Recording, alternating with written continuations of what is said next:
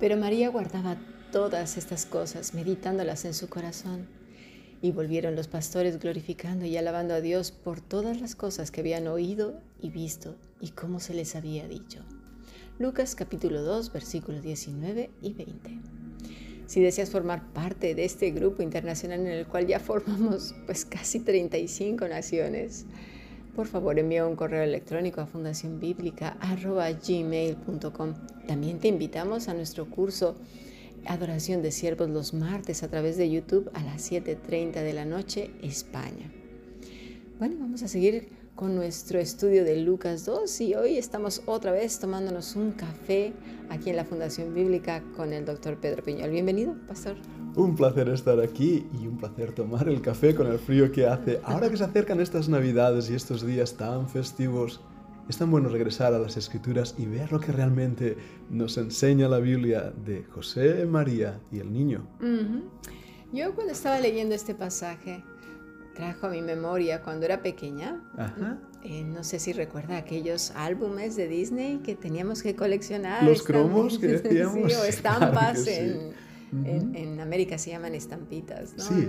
estampitas, que son capturas de pantalla de la película ah. y se van coleccionando, ¿verdad? Sí. Recuerdo cómo las cambiábamos por las repetidas y teníamos un montón y la ilusión de terminar el álbum para casi ver toda la película en ese álbum, ¿verdad? Exactamente, las va guardando uno y bueno, y las que más le gustan a uno, pues las va acumulando, ¿verdad? Sí, recuerdo bien. Yo pensaba que se refería a, guardar esto, la palabra mm. de, de, María, cuando decía que ella guardaba, ¿no? Y, luego comprobé que no. Tenemos que ver el original. Exactamente. Ahí está.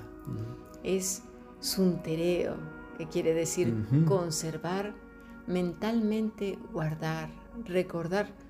Pero si se queda uno hasta ahí, dice, bueno, pues podría ser casi lo mismo, ¿verdad? Pero resulta que no. Hay una palabra más que no debemos olvidar, obedecer. Exactamente. Obedecer. Y a eso me lleva a investigar otros pasajes que hablan de, de más o menos este sentido, ¿no? Está, por ejemplo, Daniel 7:28. Sí, déjame leer, mira lo que dice.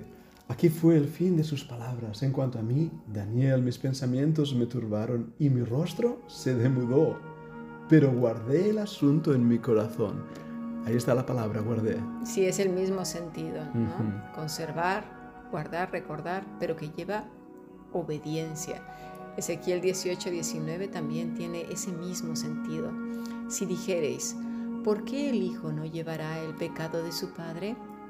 Porque el Hijo hizo según el derecho y justicia.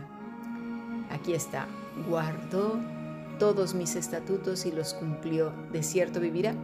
Este pasaje es interesante, pastor, porque la palabra guardar va vinculada a estatutos, pero sobre todo la última, y los cumplió. Eso es. Y ya vemos una de las diferencias, que quiere decir que no es simplemente acumular cosas, guardar no quiere decir acumular. Quiere decir obedecer.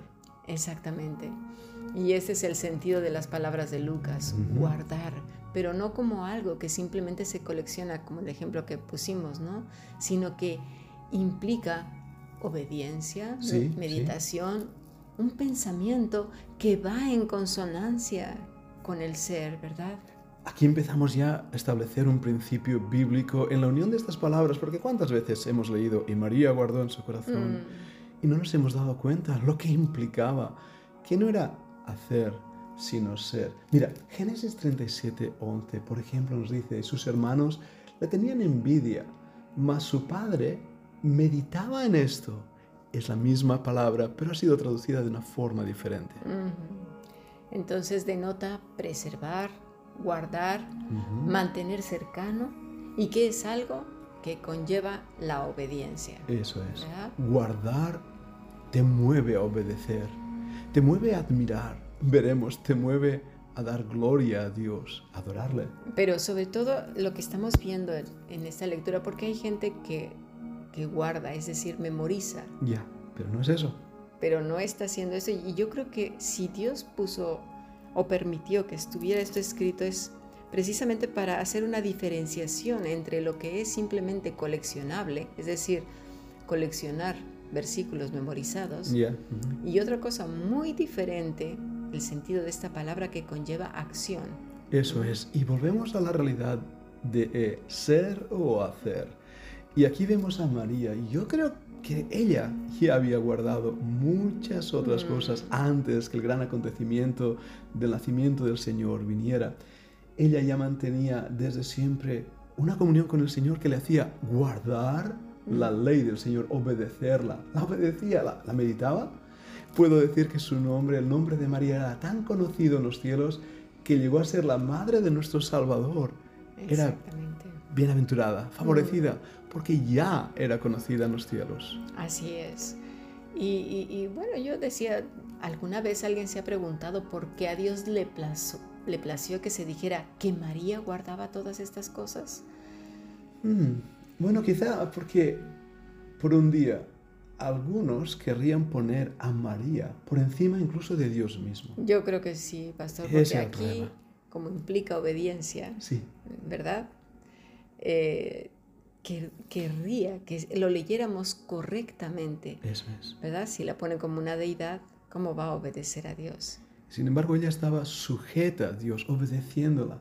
Además, quizá, y puedo hablar de una segunda razón, también para enseñarnos que la obediencia requiere un corazón que ya está dispuesto a ella y que todo lo que va aconteciendo lo va procesando en esa misma frecuencia, lo, medita, ah, lo preserva, lo atesora porque forma parte de ese precioso plan de Dios para su vida. Así es. Yo creo que, por ejemplo, Cristo nos ha dicho que va a volver, mm, ¿verdad? Lo estamos esperando, estamos atesorando, guardando, ¿verdad? Pero si no atesoramos, si no guardamos su palabra, si no la preservamos y la obedecemos, la vamos a olvidar muy pronto a causa de qué? De nuestro día a día, porque eso es lo que ahoga, ¿verdad?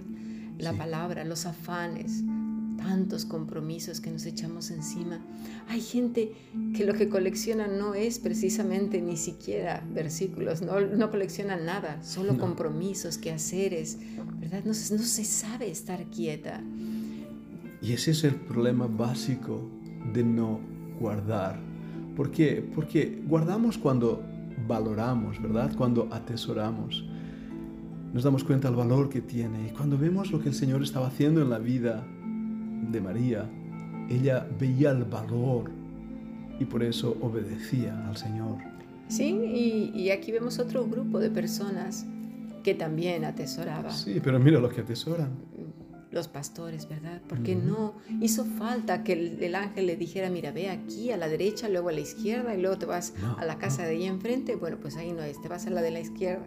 No, no le dijo nada de eso sabían porque ya tenían atesorada. Eso es, el mismo corazón de María. Una vez más encontramos un grupo de personas que meditaban en su corazón. La pena es que hay gente que medita en su corazón, sí, pero solamente para machacarse, machacar a otros, para ilusionarse, para enfadarse, para preocuparse, para ser fatalista, para hacer planes, para hacer daño a otros, para criticar, para afanarse por el futuro. Otros sí, para planear su vida, ¿por qué no? Pero para tantas cosas. Pero el que medite en su corazón y todo lo propone al Señor, lo dispone como, como Esther al rey, ¿sí? Como dice aquí en Santiago 4:15. En lugar de lo, que, de lo cual deberíais decir, si el Señor quiere, viviremos y haremos esto o aquello.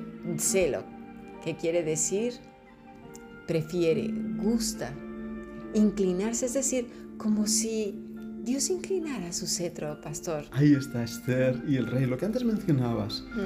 Cuando ese rey poderoso extiende su cetro y mm. Esther toca la punta del cetro. Así es como tenemos que ver cuando nos acercamos a Dios, nos estamos acercando al rey de reyes y señor de señores. Él sabe lo que hemos atesorado en nuestro corazón, lo que hemos meditado, lo que es realmente valioso. Mm. Y viendo eso, tenemos que acercarnos con temor y temblor ante este rey. Así es. Ah, lamentablemente hay gente que solamente lo único que piensa su corazón, su mente y desea son las cosas horizontales de la tierra, no aquello que realmente les hace hombres y mujeres de valor, eso ya no gusta. Pero bueno, ya lo hemos hablado en otro momento, hace algunas semanas me parece a mí.